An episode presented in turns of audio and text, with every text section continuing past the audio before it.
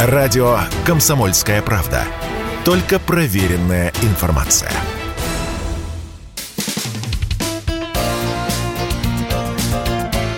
Говорит полковник.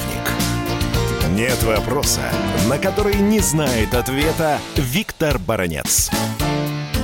Итак, все чаще звучит вопрос, что изменится на освобожденных территориях после того, как пройдут референдумы. Ну, давайте порассуждаем. Противники референдума говорят, ну, как можно проводить вот этот плебисцит, как можно проводить исследования, как можно проводить голосование, если идет война. Это никуда не годится. Это одна сторона людей, которые считают так. Другая сторона считает, а ничего страшного можно напрямую обратиться к Путину для тем, чтобы он издал указ о принятии, о принятии этих республик в состав Российской Федерации. Тут я хочу обратить ваше внимание, что, допустим, если Луганская область освобождена сегодня фактически на 99%, то Донецкая Народная Республика освобождена примерно процентов на 60. Еще немалая территория остается под контролем украинской армии. И вот вот в таких условиях, естественно, люди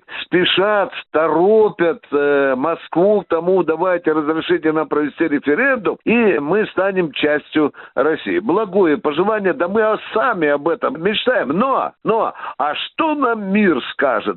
Признают ли эти республики или не признают? Это так рассуждают пессимисты. Ну что там? Что там? Кресла не хватит для представителя Донецкой республики республики или Луганская республика в ООН или в Евросоюзе, а они говорят, да нам наплевать, нам главное войти в состав России. Ну, а теперь представим себе, что референдумы пройдут, что э, эти все области будут приняты в состав России. Что изменится? Что изменится, например, в военном отношении? В военном отношении эти территории будут защищаться как любой клочок земли русской, российской. Это раз. На территории этих республик появятся, безусловно, наши военные базы и объекты.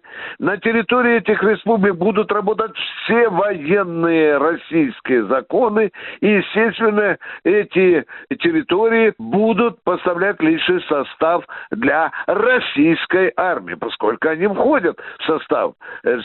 Следовательно, войска, которые будут созданы на территории этих республик, будут входить в состав российской армии. В этом даже нельзя и сомневаться. Ну а дальше, дальше обыватели вопрос, а как изменится вообще положение на поле боя? Это правильный, правильный вопрос. Придется нам, скажем, той же Донецкой республике попросить население, которое не выпускает сегодня украинская армия, покинуть все-таки эти города и поселки для того, чтобы быстрее мы освободили их от украинских военных террористов. Следовательно, эти территории мы будем уже защищать, применяя некие новые элементы тактики. Виктор Баранец, радио «Комсомольская правда», Москва.